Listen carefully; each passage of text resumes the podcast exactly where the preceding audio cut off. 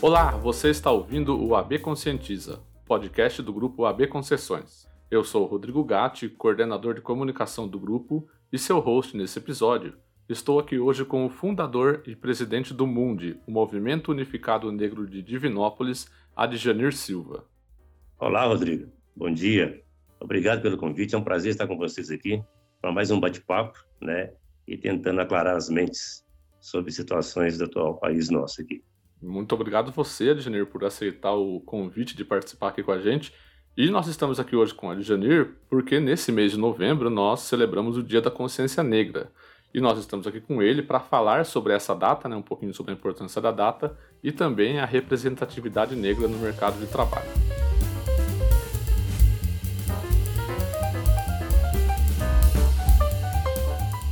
Adjanir, antes de começarmos o nosso bate-papo, nós temos é, um costume aqui de dar a oportunidade e abrir o espaço para que os convidados se apresentem, mostrem quem ele é, né? Mostre por que, que eles estão aqui, a autoridade para falar sobre o assunto são vocês.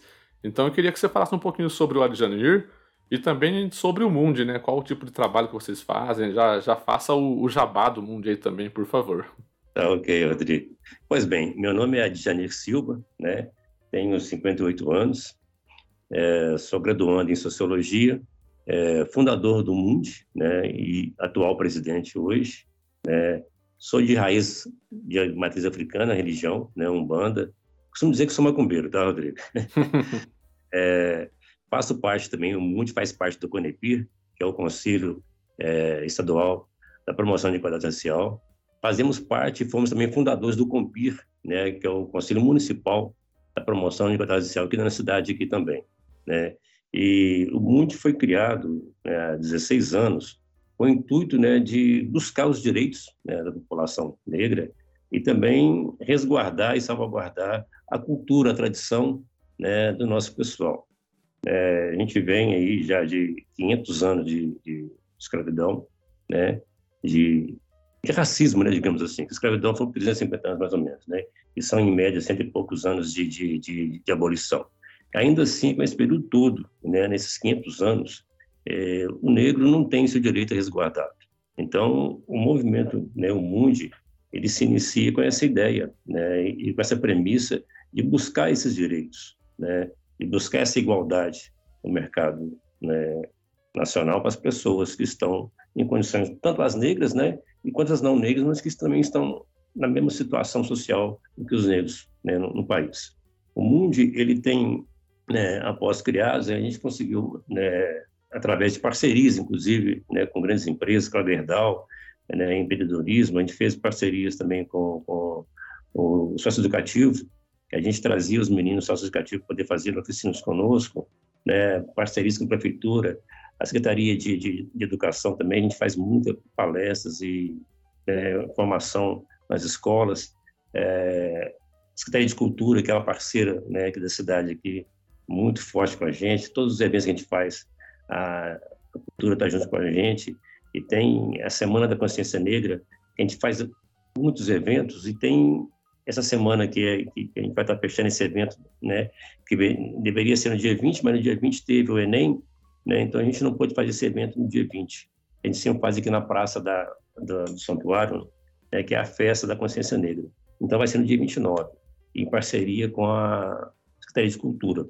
Então, o Mundi vem, durante esses 16 anos, fazendo essas ações, nessas oficinas, essas parcerias e essas palestras, dando né, essa formação né, para empreendedorismo, a formação cultural e contando né, essa história né, para o povo negro, para poder buscar esse mercado, o, o seu direito no, no mercado, né, essa colocação.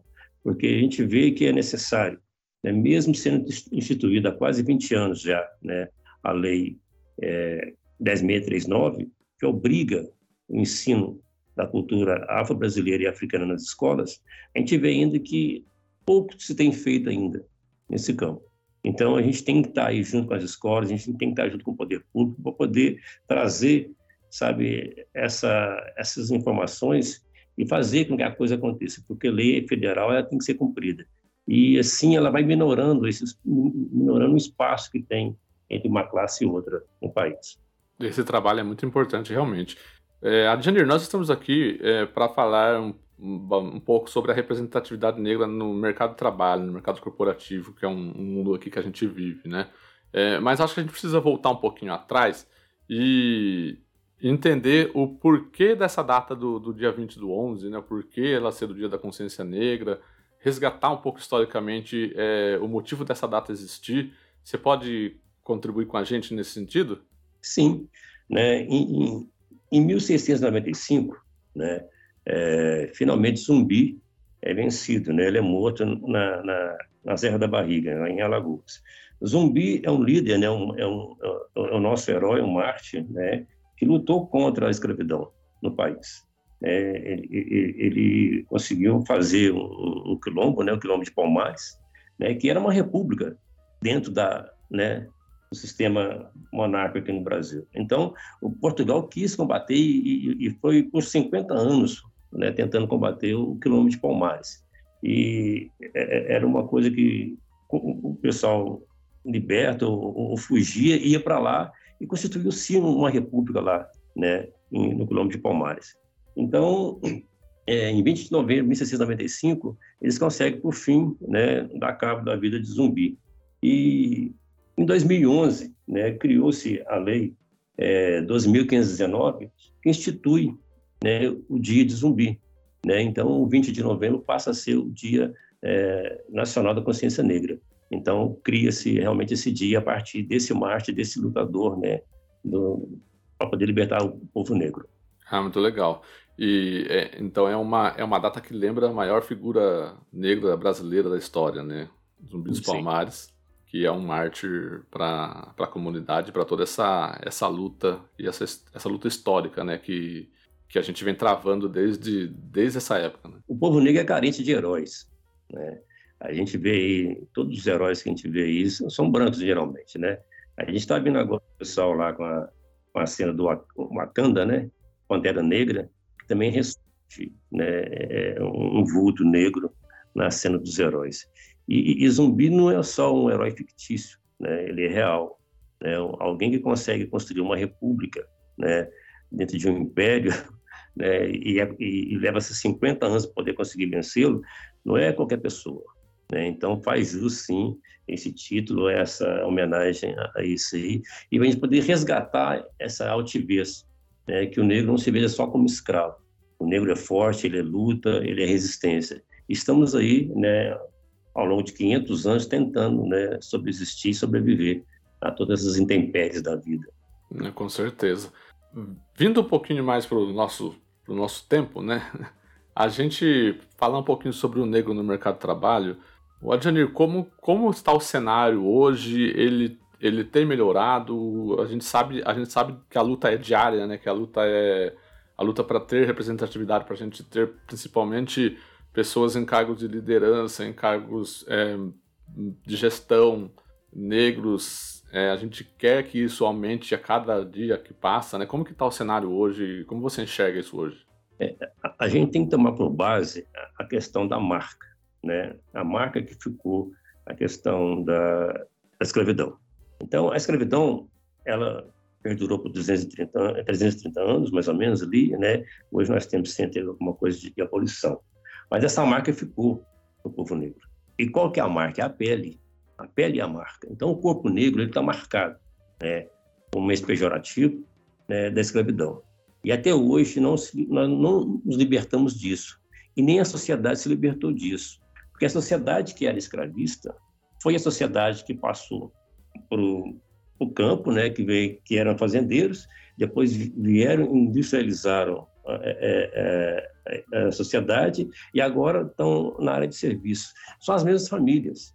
Não houve um rompimento né, da, da, da colônia com a metrópole, porque a metrópole veio para o Brasil. Né? Então, assim, a elite ela ficou aqui e continuou mantendo né, esse sentimento. Então, como eles, eles, eles, usaram o negro por 300 anos né, de escravidão, não quiseram, né, na, na, na, abolição, não teve reparação, ele foi posto para fora e não teve nada mais que pudesse fazer com o negro. Sim, né, de ter terra, impediram de, de estudar, Então, sim, o negro ele sempre foi colocado numa situação vexatória no país, sempre de limitação, né, de exclusão. E hoje a gente vê também esse cenário que ele, ele perdura por esse período todo de 500 anos. Mercado de trabalho, a gente vai ver cargos, cargos gerenciais. Né? 2018, são dados também lá do Ministério da, da Mulher e Família e Direitos Humanos. Em 2018, 68% dos cargos de gerências ocupados por brancos, apenas 29% por negros. Né? Distribuição de renda né? e moradia. Você tem sempre a população branca com maior condição e a população negra com, com condições péssimas. Educação. Você vai ter sempre a população branca num nível maior e a população negra num nível menor. Na política, você vai ter 70% dos cargos ou mais ocupados por pessoas brancas e 20% pouco mais para pessoas pretas. Então, assim, tudo contribui para essa exclusão do negro. Aí tem a violência, que é onde também o negro ele é fortemente representado, né, em, na questão de mortes, né, inclusive pela polícia, né, em relação ao homem branco. Então, tudo na sociedade ela é contrária ao povo negro. E assim, a dificuldade né, que a gente vê maior é a marca da pele, ele ascender um cargo. Porque quando a pessoa vai concorrer a um cargo, no Brasil, a gente tinha antigamente nos currículos, né, pedia-se foto né, no currículo. Depois foi proibido foto, hoje em dia pede-se boa aparência. Ali, né, meio que não, não pode falar, mas fala assim mesmo, boa aparência. Então, o negro, para poder chegar a ocupar um cargo, ele tem que ser, ele tem que provar que é melhor que o branco duas, três, quatro, cinco, dez vezes para poder estar naquele cargo. Porque não basta a igualdade de competência. Ele vai ter que provar muitas vezes que tem que ocupar aquele cargo ali. E sempre vai ter que reafirmar isso. No Brasil, ser branco parece que é, parece né, é privilégio, parece que a pessoa fica endeusada, porque ela não tem que competir com mais nada. Ela chega num, num nível de branquitude, então está tudo certo. O negro ainda tem a gradação da cor, que é o colorismo, né? Que quanto mais preta a pessoa é, quanto mais escura, mais retinta, parece que menos acesso ela tem às coisas. Parece não, é, é o, que, o que acontece, né? Quanto mais retinta é a pele da pessoa, menos, mais ela é excluída e menos acesso ela tem às condições de acessar o mercado de trabalho, mercado de educação, a política e assim vai né, em diante. Então, a cor é o marcador desse divisor é o limitador. Né? Por isso, um país que hoje é, 56% das pessoas se autodeclaram pretas, negras, ainda você tem a minoria que é branca, né, que é as outras etnias, porque mais 50% é, é, é negro, então o restante é misturado. Ainda assim, um país que é efetivamente negro, o negro não tem essa participação em nenhuma área efetiva, a não ser a área de morte, crime né, exclusão, que participa massivamente mas fora disso o negro é minoritário. A gente pode dizer que é uma, é uma herança da é uma herança histórica da ditadura ainda que a gente vive, né? É, porque como você mesmo disse, apesar da abolição, o negro ele, ele entrou num, num cenário de marginalização, assim, logo depois da, da, da abolição, né? E é, um, e é um processo em que o negro, a comunidade negra, vem vivendo desses últimos 500 anos é, tentando sair dessa marginalização, né? Que a própria sociedade impôs a eles, né? Exatamente, porque essa, essa, essa, essa elite que era escravista, assim que faz o rompimento da, da, da é, com a escravidão, eles passam a, a comandar a economia do mesmo jeito. As mesmas famílias né, que, que eram escravistas vêm para o setor de, de, de, de indústria, industrializa do Brasil, e depois vem para o serviço.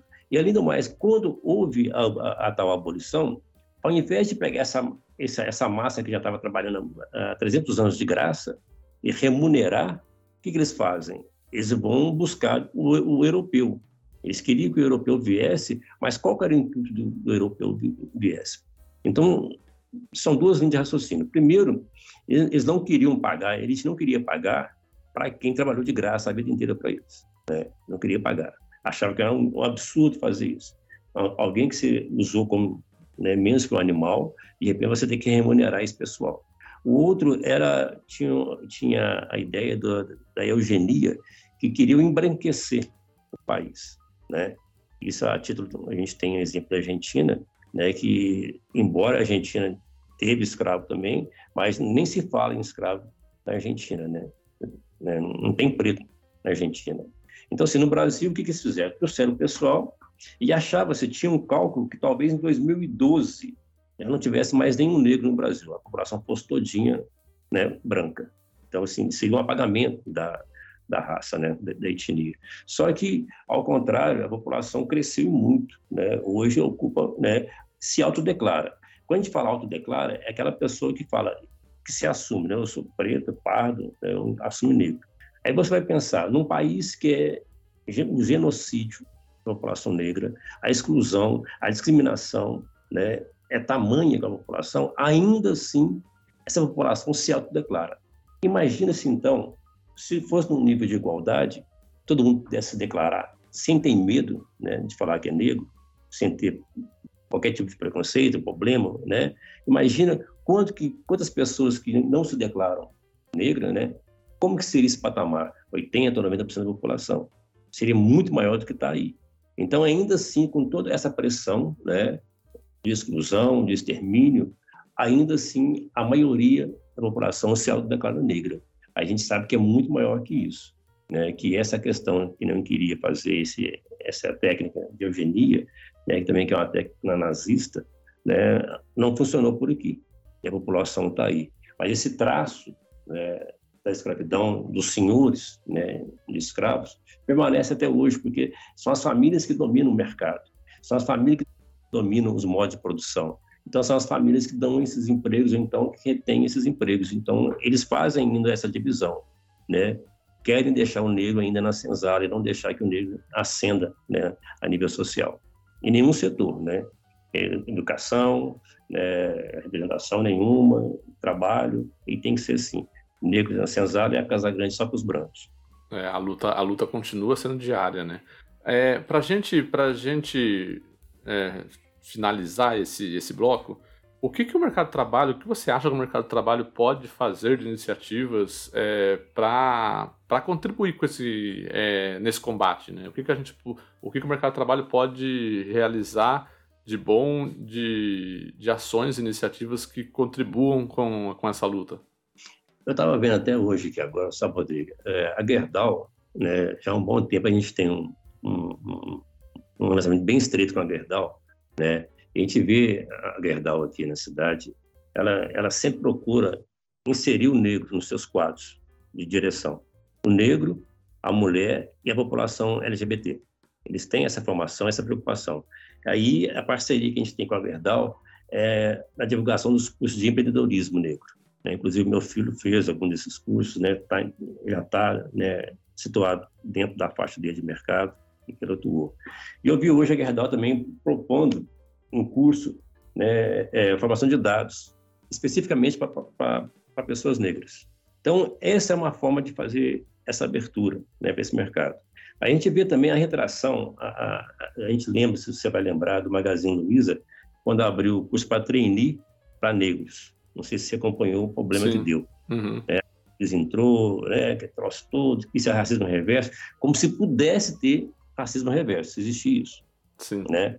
A gente fala racismo reverso, como assim? Para ter isso, o, ne o, negro teria que escravizar o branco por 300 anos. O negro teria que ter os meios, de, é, as condições materiais de poder escravizar o branco. Isso não acontece. Então, falar em racismo reverso é idiotice. Né? Isso não existe nessa situação. Então, assim, sempre que se quer também abrir esse mercado do negro, vai achar essas resistências, porque a mentalidade das pessoas ainda é que o negro não pode ocupar aquele espaço pela marca da pele. Mas precisa se fazer isso, que nem a Guerra está fazendo. Direcionar realmente esse pessoal. Porque a gente tem ainda o, o, o, os embates das cotas, né? Está aí fazendo né, já esse tempão todo e não consigo se implementar direito isso. As pessoas ainda têm dúvida em saber se as cotas são boas ou não. Mas veja bem, as pessoas que entraram pelas cotas, elas não entraram porque foi mais fácil, não. Reduziu o campo de atuação e quem está lá é por merecimento, não é por favor. E a reparação tem que ser feita. 300 anos de escravidão e com a vida que custou do nosso povo tem que ser reparado.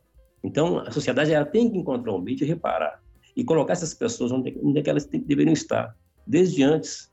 Então, toda forma de trazer essa abertura do mercado de trabalho, chamando né, vagas selecionadas para esse pessoal, trazer para dentro, capacitar para poder ocupar esse espaço, é fundamental fazer isso. Né? Porque a gente tem visto, às vezes, você fala assim, ah, mas a gente abre vaga, o negro não vai. Poxa, você direcionou essas vagas realmente para negro. Porque o negro está tão acostumado a chegar lá e, e né, dar com a cara no, no muro, e de repente ele pensa, é, é mais uma que eu vou lá, só deixar o currículo e não vou mais entrar. Né? Então, esse espaço ele tem que ser aberto. Eu fico assim, satisfeito quando a gente vê empresas, né, que nem a experiência que eu tenho de ver isso é com a Verdal, a gente vai lá ver essas questões acontecendo, de buscar essa formação desses quadros dentro da própria empresa, né, tanto para o negro, a mulher e LGBT. Porque esse público, né, que é a diversidade do país, está sempre sendo excluído nesses mercados. E tem que, que, que, se incluir esse pessoal para poder até acabar com esse racismo, acabar com o preconceito e acabar com essa violência que tem né, contra o negro, contra a mulher e contra a população LGBT. Né? Então, essas aberturas de vagas específicas, essas cotas que têm que ser feitas, são reparações né, justas, meritórias e necessárias para que a gente possa diminuir esse, esse abismo que tem entre as classes sociais.